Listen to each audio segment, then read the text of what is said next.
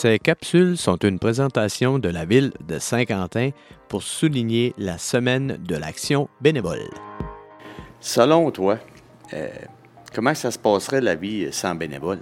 S'il n'y a pas de bénévole, il n'y a pas grand-chose qui se fait. Puis si ils font pas ça pour de l'argent, là. S'il n'y a rien de ça qui se fait, il n'y a rien qui se passe. Tout coûte cher aujourd'hui. Puis c'est difficile de, de- de faire quelque chose si on n'a pas de monde qui donne de temps puis qui ont ça à cœur. On peut pas on peut pas se passer des bénévoles pour monter des projets euh, souvent. Merci à toutes les personnes bénévoles de faire la différence.